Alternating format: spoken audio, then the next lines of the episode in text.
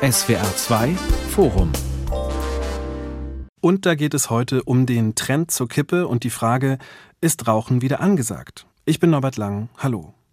Ob morgens an der Bushaltestelle, in der Pause hinterm Schulgebäude oder abends in der Kneipe zum Bier, Szenen dieser Art sind in den letzten Jahren immer seltener geworden, denn lange war das Rauchen eigentlich auf dem Rückzug. Doch jetzt deutet eine neue Studie in eine andere Richtung. Vor allem Jugendliche greifen demnach wieder häufiger zur Kippe. Zusätzlich werden auch E-Zigaretten und Shishas immer beliebter. Viele Experten sind beunruhigt. Zeichnet sich da wirklich ein neuer Trend ab? Wenn ja, welche Rolle spielt das Dampfen? Und weshalb nimmt der Alkoholkonsum nicht ebenfalls zu? Darüber diskutieren wir heute im SWR2 Forum. Mit dabei ist Dr. Rüdiger Krech, Direktor für Gesundheitsförderung bei der Weltgesundheitsorganisation WHO in Genf. Professor Dr. Ute Mohns. Sie ist Gesundheitswissenschaftlerin an der Universität Köln und dem Uniklinikum Köln. Und ich begrüße auch Professor Dr. Heino Stöver. Er ist Direktor des Instituts für Suchtforschung in Frankfurt. Herr Stöver, die sogenannte Debra-Studie zum Rauchverhalten in Deutschland hat ja für Schlagzeilen gesorgt. Die Anzahl der Raucher und Raucherinnen ist demnach zuletzt deutlich gestiegen. Waren Sie überrascht von diesem Ergebnis? Ja, ich glaube, wie alle war ich auch überrascht, weil es in der, vor allem in der Altersgruppe der 12- bis 17-Jährigen über die letzten 20 Jahre eigentlich eine kontinuierliche Abnahme der Zahl der RaucherInnen gab. Bei den Erwachsenen haben wir eine Zunahme von über 10 Prozent festgestellt auf fast 36 Prozent mittlerweile der erwachsenen Bevölkerung, die noch rauchen. Seit der Pandemie 10 Prozent Zunahme. Das sind wirklich bedenkliche Zahlen und äh, da muss man wirklich äh, sehr genau hinschauen und beobachten und das im Blick behalten, wenn das nicht aus dem Ruder laufen soll. Diese hohe Zahl, 36 Prozent, ist für einen Industriestaat im Vergleich zu vielen Nachbarn wirklich außergewöhnlich hoch und ist eigentlich besorgniserregend von den äh, Mortalitäts- und Morbiditätsfolgen her gesehen. Also es ist eigentlich das größte vermeidbare Gesundheitsrisiko der Deutschen. Aber im gleichen Zeitraum sind die Absatzzahlen der Tabakindustrie ja zurückgegangen. Das widerspricht sich ja erstmal Ute Mohns. Wie belastbar sind denn eigentlich diese Ergebnisse? Rauchen die Menschen wirklich mehr? Ja, also ich denke auch, dass wir da noch ein bisschen abwarten müssen, was andere Datenquellen uns sagen. Es ist ja so, dass es in Deutschland verschiedene Studien gibt, die uns Angaben zum Rauchverhalten in der Bevölkerung liefern. Vom Institut für Therapieforschung in München beispielsweise, vom Robert Koch Institut, äh, auch vom Statistischen Bundesamt ähm, und eben auch die Debra-Studie. Und die muss man eben alle auch so ein bisschen nebeneinander legen und einfach schauen, wo gibt es Parallelen und wo nicht, weil es eben alles ja auch Studien sind, die mit ein paar Unsicherheiten behaftet sind. Und ja, mich hat natürlich der Anstieg auch deutlich überrascht, weil man sich vielleicht einige Gründe dafür denken kann, die dazu geführt haben können, dass das Rauchen angestiegen ist unter Jugendlichen. Aber mir fällt nicht viel ein, was wirklich so einen massiven Anstieg so plötzlich ausgelöst haben könnte. Und tatsächlich sehen wir momentan den größten Widerspruch in den Daten mit den Absatzzahlen. Da haben wir zuletzt eben, auch weil im letzten Jahr ja eine Tabaksteuererhöhung umgesetzt worden ist, einen deutlichen Rückgang der Absatzzahlen gesehen. Ich meine, es kann natürlich sein, dass mehr Leute rauchen und die alle weniger rauchen. Aber eigentlich ist es normalerweise schon eher so, dass wir da eine gewisse Parallelität der Trends sehen. Also wenn die Raucheranteile in der Bevölkerung zurückgehen, wir auch eben einen, ähm, einen Rückgang in den Absatzzahlen sehen. Und dass wir jetzt hier so eine gegenläufige Entwicklung haben, spricht für mich zum einen schon dafür, dass wir vielleicht auch noch ein bisschen abwarten müssen, bis wir andere Studien haben, um wirklich genau sagen können, wie jetzt die Entwicklung sein wird und äh, wie sich das weiter abzeichnen wird. Zum anderen sollten wir es aber trotzdem auch als Warnschuss begreifen, weil wir einfach bislang in Deutschland viel zu wenig tun, um den Tabakkonsum zu senken und die Menschen zum Rauchstopp zu bewegen. Also würden Sie von einer Trendwende sprechen? Für eine Trendwende ist es vielleicht noch zu kurz. Es ist aber schon auch so, dass wir in anderen Datenquellen zumindest gesehen haben, dass der langfristige rückläufige Trend zumindest in der Erwachsenenbevölkerung zumindest angehalten hat. Da haben wir ja zuletzt eigentlich immer gesehen, dass wir leichte Rückgänge von Befragung zu Befragung hatten. Und äh, sowohl der epidemiologische Suchtsurvey als auch Daten des Robert Koch Institut äh, deuten darauf hin, dass wir zumindest einen mittlerweile gestoppten Trend zu haben scheinen. Ob wir wirklich eine Trendwende haben, da wäre ich noch ein bisschen vorsichtig. Das werden uns sicherlich noch weitere Zahlen auch zeigen, die wir in den nächsten Monaten und Jahren zu erwarten haben. Rüdiger Krech, jahrelang kannten die Studien zum Rauchen eigentlich nur eine Richtung, nämlich nach unten. Wie kann es denn jetzt sein, dass in Deutschland möglicherweise wieder verstärkt geraucht wird?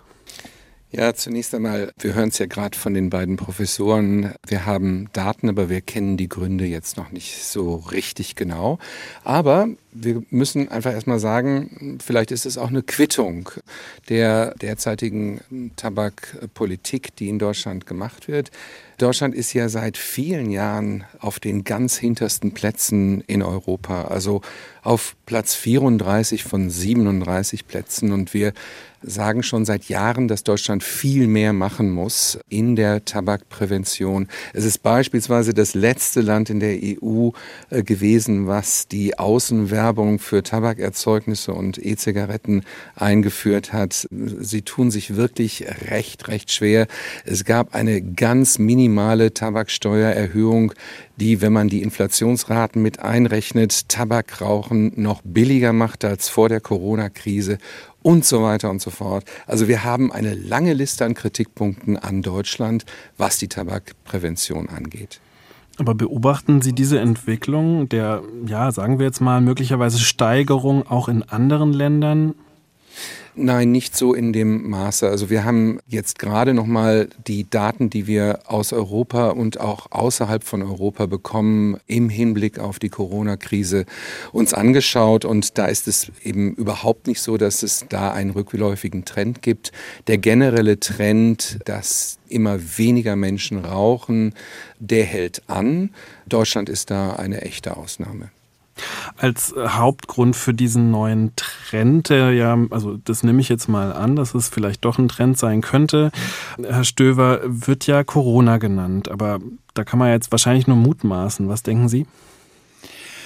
Naja, für die erwachsene Bevölkerung ist das gar nicht so abwegig. Wir erleben ja sowohl beim Alkoholkonsum als auch beim Tabakkonsum Zunahmen.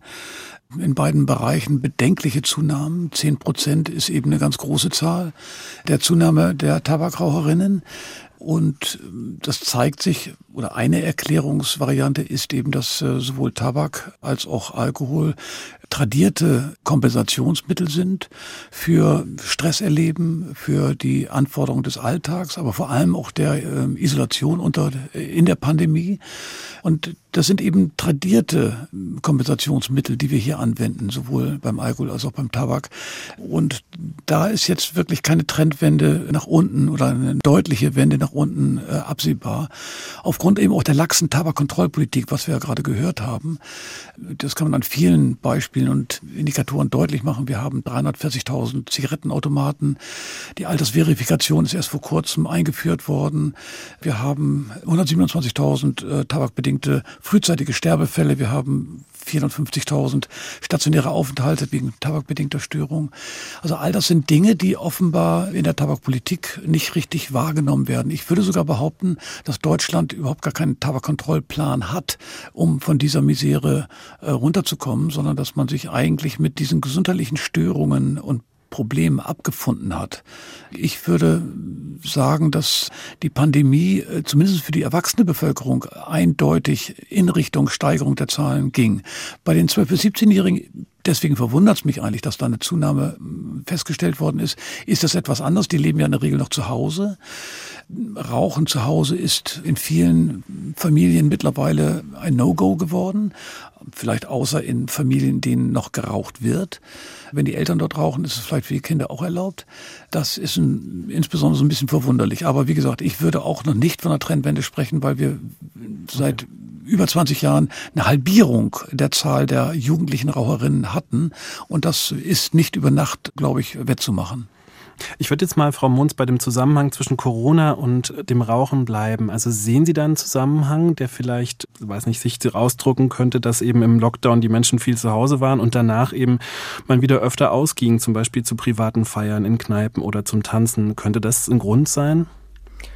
Ja, auf jeden Fall. Also es sind eigentlich verschiedene Effekte zu erwarten durch den Lockdown. Also das eine war ja, dass man eigentlich denken könnte, dass die Leute vielleicht weniger rauchen, weil ja auch verschiedene Gelegenheiten wegfallen. Also wenn man eben vermehrt zu Hause arbeitet, dann hat man eben nicht so die Raucherpause, die man sonst mit Kollegen vielleicht in der Mittagspause oder nach der Mittagspause hatte. Die äh, Kneipen waren zwischenzeitlich geschlossen. Auch das ja eben so eine klassische Gelegenheit, wo Raucher und Raucherinnen eben auch manchmal am Abend sehr viele Zigaretten wegrauchen. Gleichzeitig hatten wir aber natürlich auch viele anders wirkende Effekte, also Langeweile, soziale Isolation, natürlich auch Ängste und verschiedene Stressoren, die da gewirkt haben, eben durch finanzielle äh, Schwierigkeiten, vielleicht Ängste um die ähm, Arbeitsplatzsicherheit und vieles mehr. Und wenn man auch zu Hause vermehrt raucht, kann es natürlich auch sein, dass man ein Stück weit weniger soziale Kontrolle hat, selbst Kontrollverlust über das eigene Rauchverhalten hat äh, und dadurch eben vielleicht mehr raucht. Also es hätte in beide Richtungen eigentlich sehen können. Es gibt eine ganz interessante Auswertung vom Robert Koch Institut, die zufälligerweise gleichzeitig eine Befragung zum Gesundheitsverhalten gemacht haben, indem sie auch das Rauchverhalten abgefragt haben. Und dann haben die diese Daten monatlich ausgewertet, was sie sonst normalerweise nicht machen. Und was man zumindest sehen kann, ist, dass es keine auffälligen, deutlichen Veränderungen im Rauchverhalten gibt äh, in diesen Monaten der Pandemie, in den verschiedenen Phasen, einschließlich der Lockdown-Phase. Aber man sieht zumindest, dass der anfängliche Trend der noch äh, vor dem Pandemiebeginn nach unten gezeigt hat, dass der gestoppt wurde. Also offensichtlich war es vielleicht eben schon so, dass einige vielleicht abgehalten worden sind davon, den Rauchstopp zu versuchen. Und äh, was natürlich auch sehr sein kann, ist, dass Menschen, die gerade aufgehört hatten mit dem Rauchen, eben rückfällig geworden sind, weil auch das ist natürlich eine sehr sensitive Phase weil äh, da solche Dinge wie Ängste, Isolation, Stressoren und so weiter natürlich stark wirken können. Und ich vermute schon, dass vor allem bei Menschen, die gerade versucht hatten, mit dem Rauchen aufzuhören, die Pandemie zu Rückfällen geführt haben könnte. Hm. Herr Krech, eigentlich sagt man der Jugend ja nach, dass sie tendenziell in den letzten Jahren ja sehr gesundheitsbewusst geworden ist. Äh, das ist ja dann schon ein Widerspruch, wenn jetzt in Deutschland die Jugendlichen möglicherweise wieder mehr rauchen. Genau, also ähm, in, in der Tat, also zum Beispiel was das, das Alkoholkonsumverhalten bei Jugendlichen angeht, äh, das geht wirklich recht gut zurück. Also Jugendliche sind sich durchaus bewusst, wie schädlich Alkohol ist und da gibt es einen sehr positiven Trend. Aber jetzt schauen wir uns mal an, was die Tabakindustrie aber auch tut ja, in Deutschland. Die jährlichen Werbeausgaben der Tabakindustrie belaufen sich auf 250 Millionen Euro und dem gegenüber steht dann ein Budget der Bundesregierung für Tabakprävention von 1 bis 3 Millionen Euro. Also da kämpfen wirklich sehr ungleiche Kräfte miteinander und äh, das nutzt die Tabakindustrie natürlich schamlos aus. Und ich möchte auch noch mal kurz erinnern, am Anfang, ich weiß nicht, ob Sie das noch erinnern, am Anfang der Corona-Pandemie hat doch wirklich die Tabakindustrie gesagt, also wenn man raucht, hätte das sogar präventive Mechanis Schutzmechanismen, eine Corona-Infektion zu bekommen. Und so sind Millionen wirklich Leute sofort in den Laden gerannt und haben sich, haben sich Zigaretten gekauft und vor allem ja. eben auch Tabakpflaster, also Nikotinpflaster. Ja, also diese Krisen werden durch die Tabakindustrie, wo man sie denn lässt, schamlos ausgenutzt. Also solche Meldungen habe ich bei der Recherche eben nämlich auch gefunden. Das fand ich auch ganz interessant, dass es offensichtlich diese Meldungen gab. Ja, Studien anscheinend auch, die das gesagt haben jetzt mal unabhängig davon, was daran vielleicht ja doch stimmen könnte oder eben nicht. Wahrscheinlich. Ja, Studien von Leuten, die von der Tabakindustrie das, gekauft waren. Ja, ja wahrscheinlich. Also ja ne? ja. ja, natürlich. Mhm, klar, natürlich. Ähm, aber die Frage wäre ja nochmal zur Jugend, das würde mich weiter interessieren. Welche Rolle spielen denn da auch so Role Models? Ich habe jetzt mal bei der Recherche auch ein bisschen geguckt, wie das denn aktuell bei so Popstars ist, wie zum Beispiel Lana Del Rey, Miley Cyrus oder die Band Maneskin, die rauchen alle, aber ganz bekannte Musiker zum Beispiel wie Ed Sheeran, die haben haben eben publikumswirksam aufgehört. Billie Eilish, Taylor Swift, das sind ja alles sehr große Namen. Also es zeigt sich da eigentlich insgesamt ja, ja doch ein sehr gespaltenes Bild. Was sagen Sie ja. dazu? Welche Rolle spielen ja. denn Role Models also aktuell? Also ganz interessant und dem werden wir jetzt auch nochmal ganz verstärkt nachgehen. Ich weiß nicht, ob Sie es mitkriegen, aber immer mehr wird in Kinofilmen geraucht. Und hm. eben durch die Influencer, die eben auch also wirklich natürlich Rollenmodelle sind für Jugendliche, wenn die dann auch rauchen, dann ist es selber für einen auch äh, viel attraktiver zu rauchen. Aber eben dass man sozusagen die Film- und die äh, Social-Media-Instrumente wirklich jetzt immer verstärkter nutzt, ist für uns auch ein, ein, Trend, den wir im Moment auch wieder ein bisschen anekdotisch im Moment noch beobachten, aber dem wir jetzt nachgehen werden, um zu gucken, was findet da für ein Sponsoring statt, äh, weil das Ganze natürlich auch wieder über die Lobbyarbeit der Tabakindustrie, wenn dann, funktioniert. Herr Stöver, was denken Sie? Ja, man muss ganz eindeutig sagen, dass wir die Tabakindustrie ja auch machen lassen. Also wir haben ja äh, keine Prävention, die ganz stark an den Verhältnissen ansetzt, äh, dass die Verhältnisse verändert werden sollen. Wie gesagt, Herr Krech hatte schon gesagt, wir sind das letzte Land in Europa gewesen, das die Tabakaußenwerbung verbietet, ins, ab 2024 übrigens. Wir sind Weltmeister im Aufstellen der Zigarettenautomaten. Also wir, wir rollen ja im Grunde genommen der Tabakindustrie den roten Teppich aus. Und jetzt wundern wir uns, äh, dass sie sich als ein Player verhalten in einer Kapitalismus kapitalistischen Gesellschaft. Natürlich versuchen sie, ihre Absatzzahlen zu steigern und äh, greifen dort an, wo ja Jugendliche relativ leicht beeinflussbar sind. Äh, sie sagen zwar immer, sie zielen nur auf Markenwechsler in der Erwachsenenbevölkerung, aber das ist ja Unsinn, sondern sie versuchen ja mit toller Werbung und vor allem, was ja Herr Krech schon angedeutet hat, mit dem Eindringen in Social Media und Influencer-Existenzen Jugendliche mit deren Medien auch zu bedienen und zu bewerben. Das sind natürlich Trends, die denen die Tabakkontrollpolitik, wenn man sie denn überhaupt als konsistente Politik sehen will, dann dem machtlos gegenübersteht oder jedenfalls nichts macht. Sorry, nicht machtlos, sondern sie macht nichts. Die Tabakpolitik der Bundesregierung oder des Bundesministeriums für Gesundheit ist praktisch nicht existent. Jedenfalls nicht so, wie die WHO das empfiehlt. Und deswegen stehen wir eben auf den letzten Rängen in der Tobacco Control Scale. Also das ist so ein bisschen das Seltsame, das Widersprüchliche. Wir beklagen die Aktionen eines Players im Kapitalismus und lassen ihn aber auch gleichzeitig machen, wie er möchte und beschränken ihn wenig oder erst nach vielen, vielen Jahren.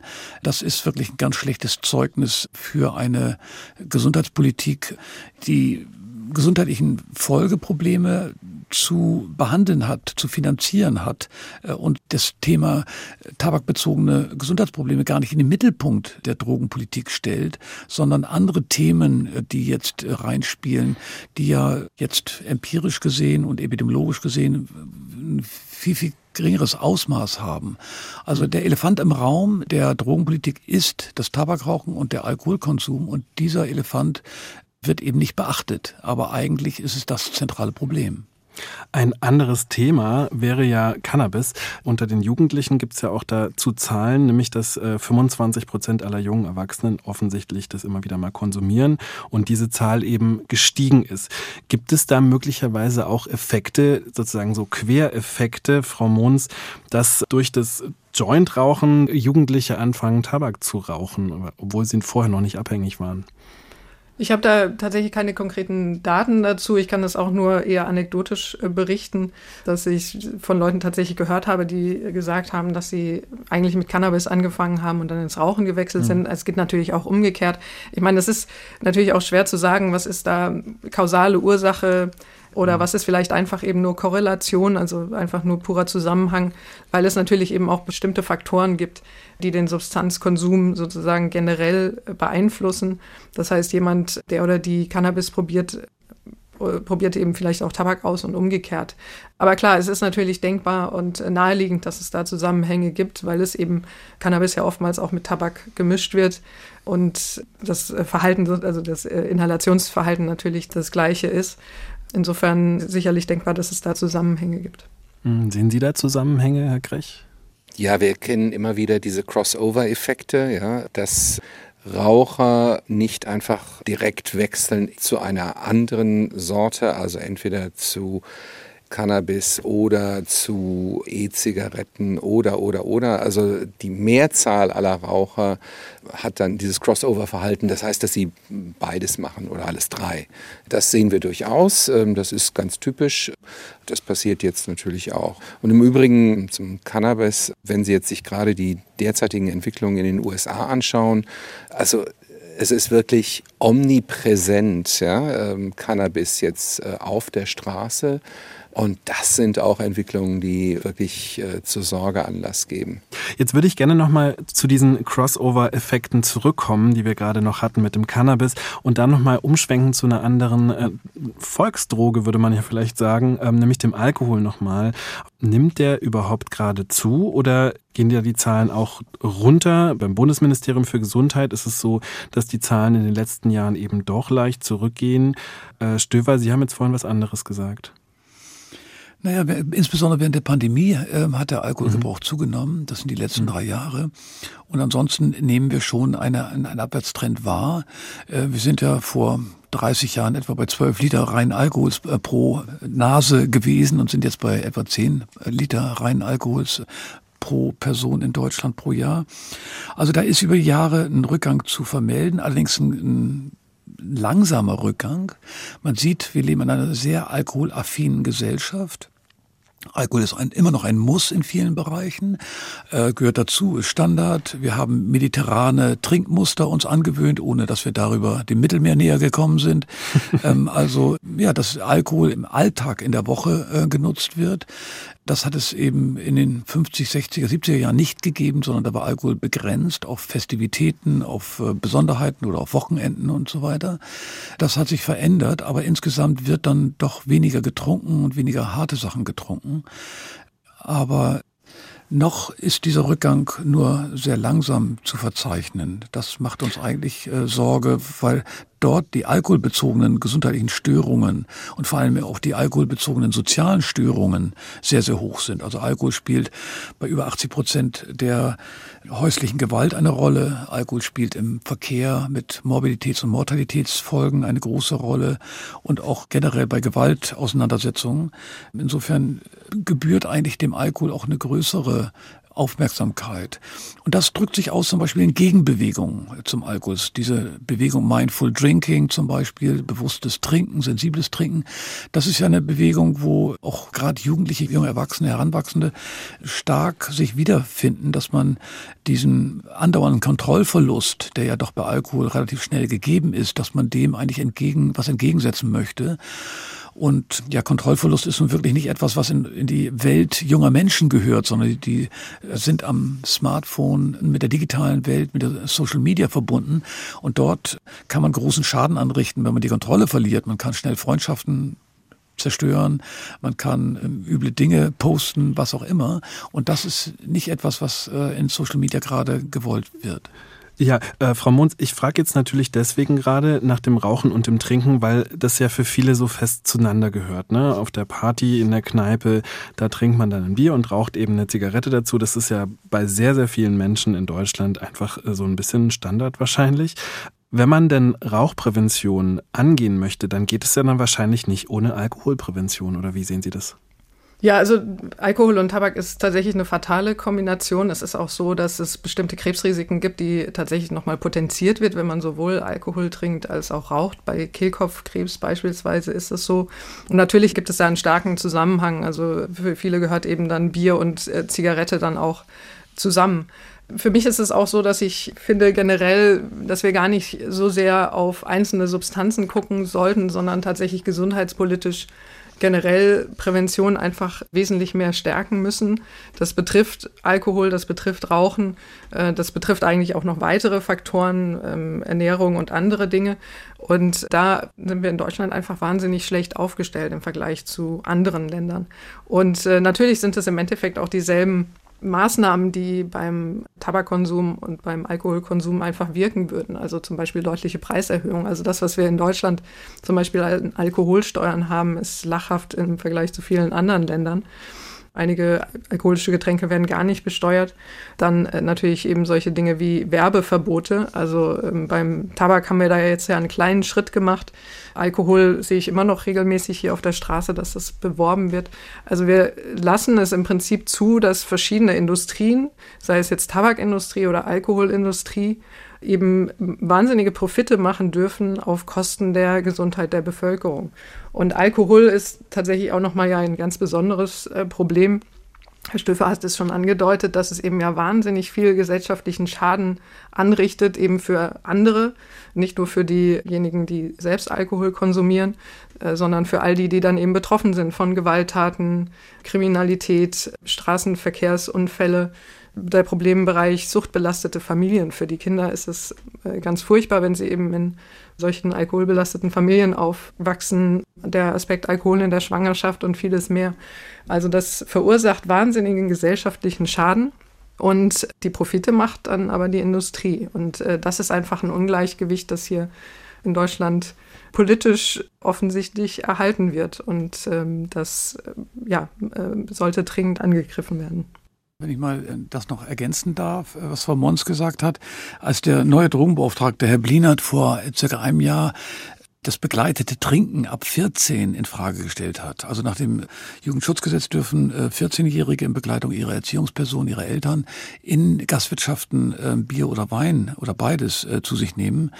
Er hat das in Frage gestellt als ähm, ja als relativ sonderbar und einmalig in der gesamten Drogenpolitikkonstellation in Europa und was es auch ist.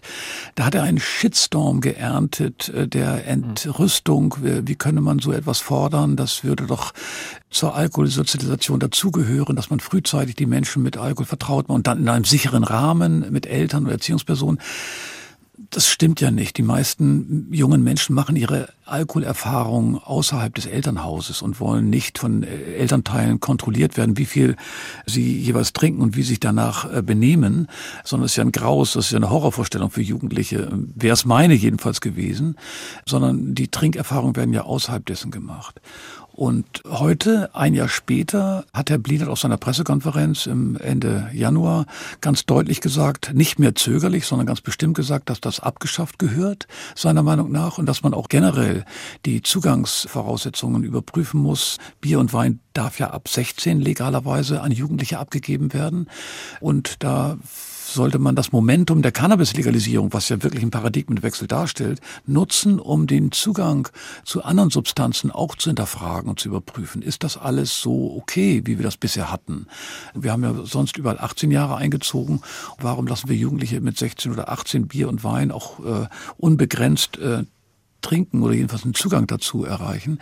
Also das sind Dinge, die auch der Überprüfung bedürfen und äh, da besteht auch dringender Handlungsbedarf überhaupt das Thema Verfügbarkeit, das ist ja Wahnsinn eigentlich. Also sowohl Tabak als auch Alkohol sind ja quasi permanent verfügbar. Wir haben immer noch Zigarettenautomaten, jede Tankstelle, jeder Kiosk, also wenn Sie in einer Stadt äh, wie Köln, äh, in einer Großstadt, äh, da haben ja bis, ich weiß nicht, spät abends ganz viele Geschäfte offen, wo man eben ohne Probleme jederzeit Tabak und Alkohol kaufen kann. Und das machen viele Länder eben besser, weil sie verpflichtend den Verkauf nur in lizenzierten Läden erlauben oder eben auch die Öffnungszeiten entsprechend einschränken. Also ich meine, es ist ja allein völlig absurd, dass man einerseits den Leuten sagt, ihr dürft am Steuer kein Alkohol trinken, aber auf der anderen Seite dann in jeder Tankstelle Alkohol verkauft. Das ist wirklich absurd. Und das sind ja 24-Stunden-Zugänge. Beim Späti in Berlin kann ich 24 Stunden Alkohol und Tabak kaufen. Äh, das alles steht ja in einem Widerspruch zu anderen Ländern, die wirklich rigidere, striktere Tabak- und hm. Alkoholkontrollpolitik entwickelt da, haben. Hm, da würde ich ja gerne mal rein kurz. Also was bringen denn, Herr Krech, wirklich Werbeverbote und auch so die Einschränkung der Verfügbarkeit? Bringt es wirklich nachweislich was?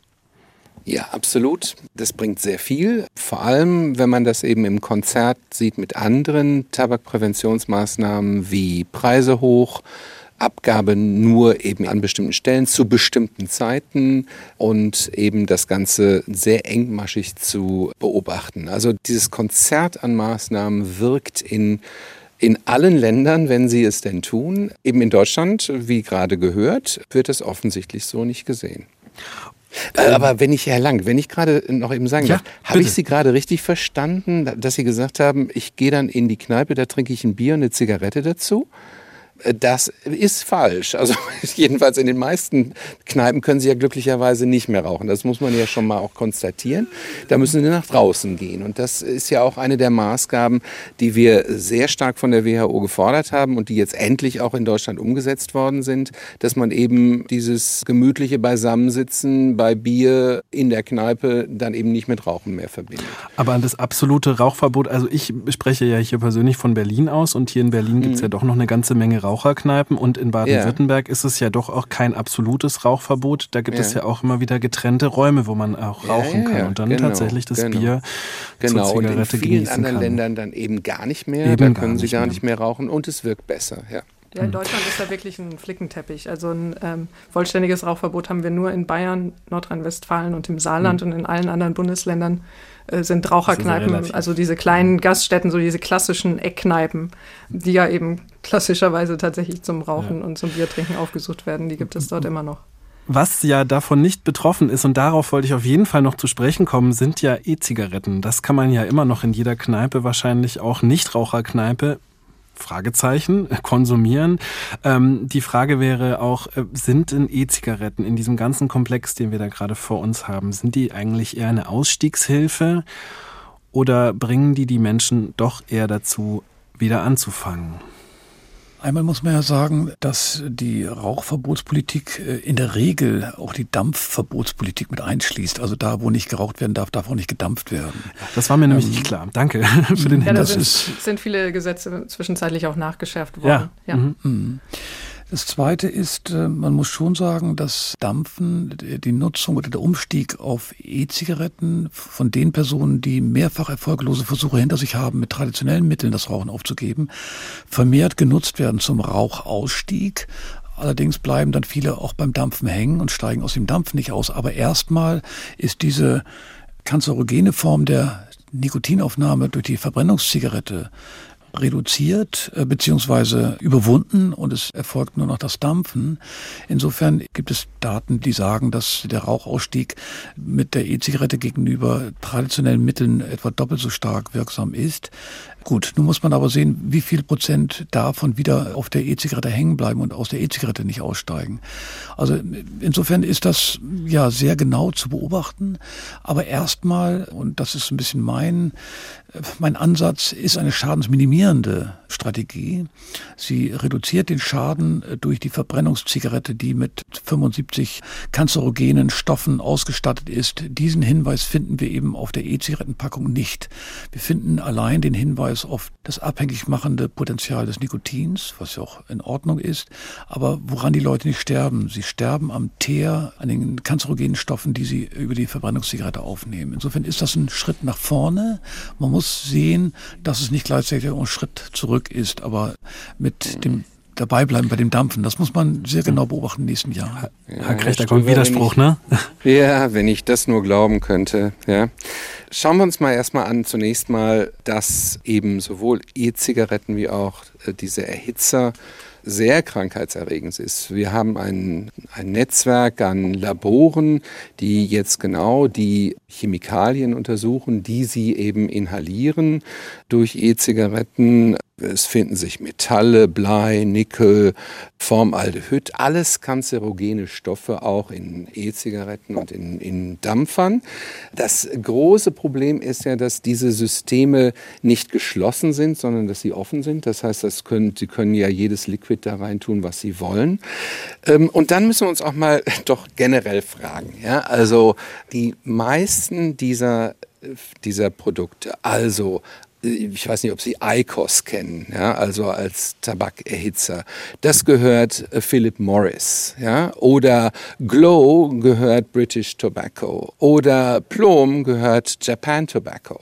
Das sind also alles, ja, jetzt äh, doch eher Taktiken von der Tabakindustrie, die Leute bei der Stange zu halten, die Raucher bei der Stange zu halten. Und nicht nur das, sondern viel, viel schlimmer sind sie eben auch dabei, unsere Kinder zum Rauchen zu animieren, weil nämlich, äh, wenn Sie sich diese Liquids und die Geschmacksrichtungen in diesen Liquids angucken, dann haben Sie Gummibärchen, Vanilleeiscreme oder Cookies oder so oder Marshmallow.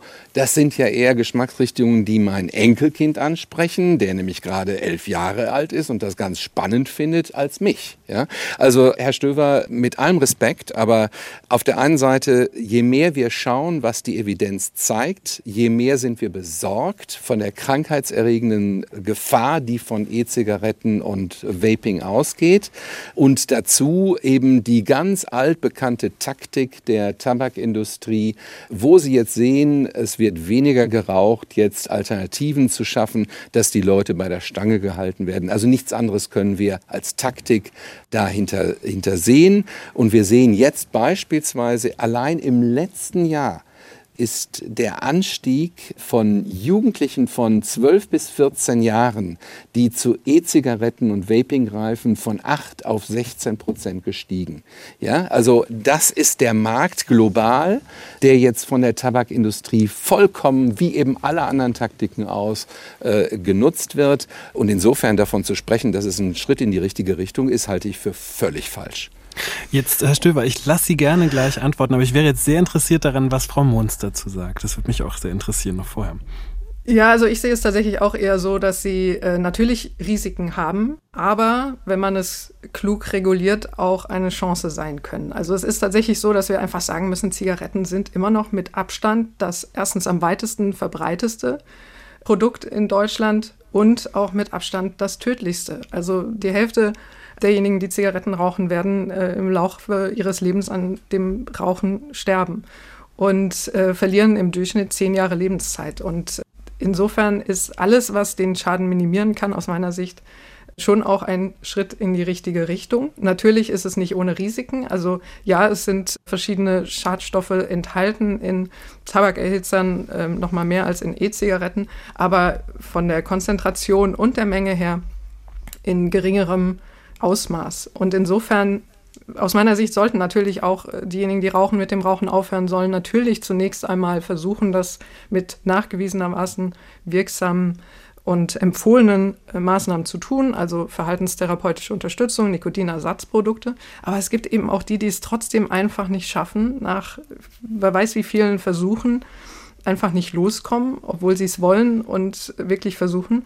Und für die können E-Zigaretten zumindest eine weniger schädliche Alternative sein.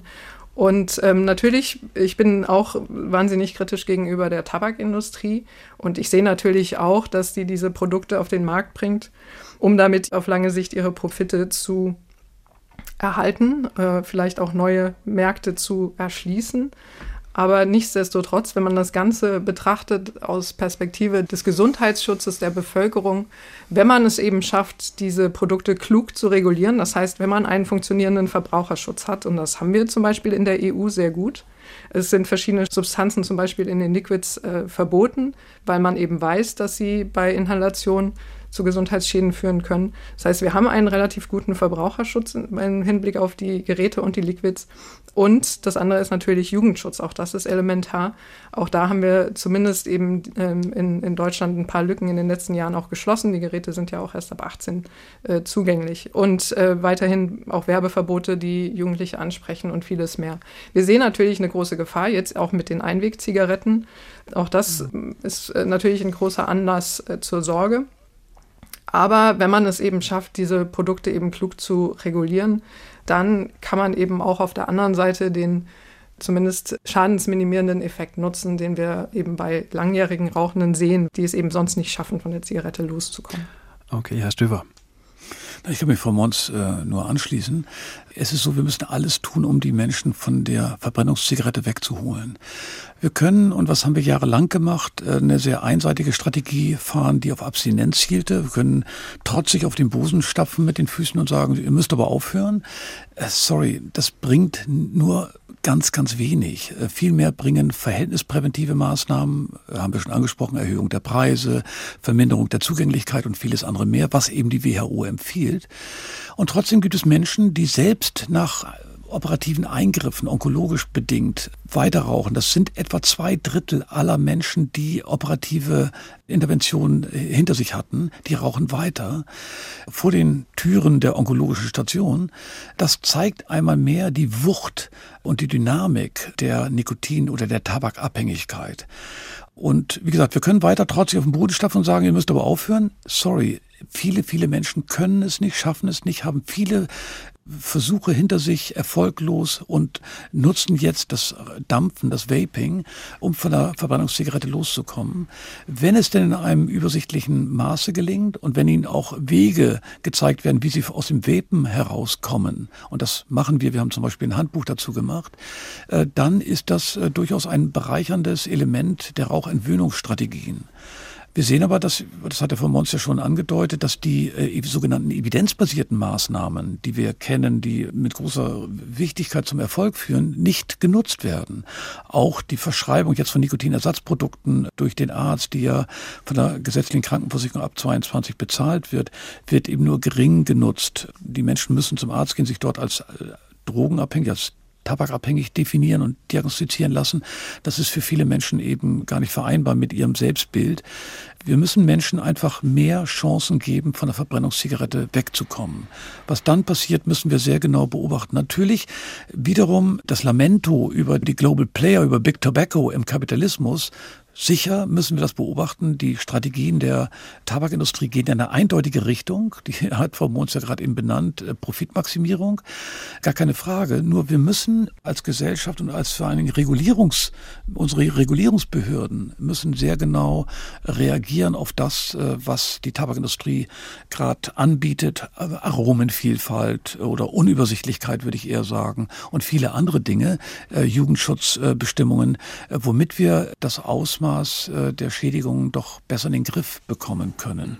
Und zum Schluss noch sagen, die Zahl der regelmäßigen E-Zigarettennutzer ist glücklicherweise in Deutschland wie auch in anderen Ländern sehr gering. Natürlich, E-Zigaretten werden auch von Jugendlichen ausprobiert. Wenn es einen Hype hat in der Erwachsenenbevölkerung, bleibt das nicht ohne Folgen äh, für die ähm, Jugendlichen, die sich wer weiß was davon versprechen oder gerade auch mit diesen tollen Aromen angetriggert werden. Ähm, da muss man ein sehr wachsames Auge zukünftig drauf äh, behalten und äh, notfalls eben die Regulierungen weiter feinjustieren, um äh, weitere Schäden zu vermeiden. Mhm. Herr Krech, Sie möchten bestimmt jetzt gleich darauf antworten. Ich würde Ihnen nur gerne noch mit Blick auf die Zeit auch noch eine Frage für den Schluss äh, mitgeben. Und zwar, kurz gesagt, müssen wir überhaupt, also müssen wir die Menschen überhaupt davon überzeugen, dass sie aufhören mit dem Rauchen, mit dem Vapen? Gibt es nicht auch diesen Punkt, dass die Menschen vielleicht auch einfach ein Recht darauf haben, selbst zu entscheiden, ob sie rauchen wollen oder nicht?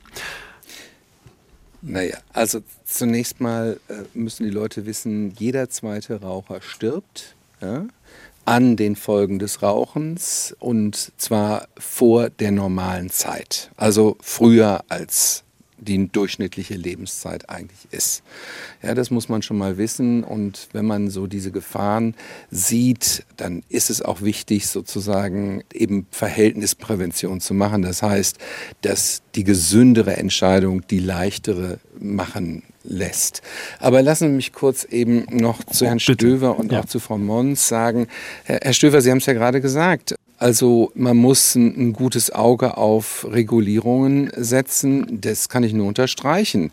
Aber das, was wir eben im Moment sehen, ist, dass eben 95 Prozent dieser E-Zigaretten und Vaping-Instrumente, dass die sozusagen manipulierbar sind. Das heißt, Sie können selber gucken, wie viel Nikotin oder wie viel andere Stoffe tue ich in diese Liquids rein und dann inhalieren sie das. Äh, zum großen Teil nehmen sie mehr Nikotin dadurch auf als äh, durch eine Normalzigarette. Das können sie so halten.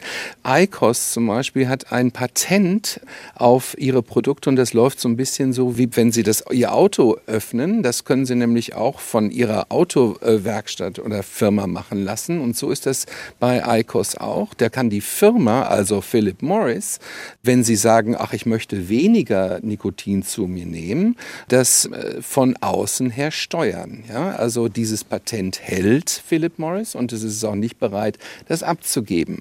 Die andere Seite, wir sehen jede Woche neue Flavors, neue Geschmacksrichtungen bei den E-Zigaretten. Also die Regulierung fällt dann extrem schwer. Also wenn man Abstand nehmen würde und sagen würde, es gibt keine Liquids, es gibt keine Geschmacksrichtungen und wir machen die die Systeme geschlossen, sodass wir wissen, was wir letztendlich inhalieren und was nicht.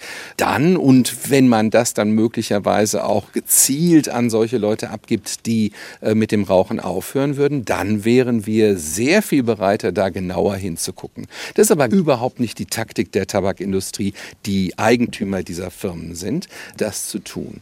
Ja, also das muss man einfach ganz, ganz deutlich sehen. Und sollten wir denn nicht viel besser einen Weg beschreiten, der eben die Aufhörprogramme viel genauer an die Situation anpasst. Also, dass man die Leute da besser abholt und bessere Aufhörprogramme macht, statt jetzt auf E-Zigaretten zu gehen. Das war das SWR2 Forum. Der Trend zur Kippe ist Rauchen wieder angesagt. Ich bedanke mich bei den Gästen Dr. Rüdiger Krech, Direktor für Gesundheitsförderung WHO Genf, Professor Dr. Ute Mohns, Gesundheitswissenschaftlerin Universität Köln, Uniklinik Köln, Professor Dr. Heino Stöver, Direktor des Instituts für Suchtforschung Frankfurt. Einen schönen Radioabend wünscht Norbert Lang.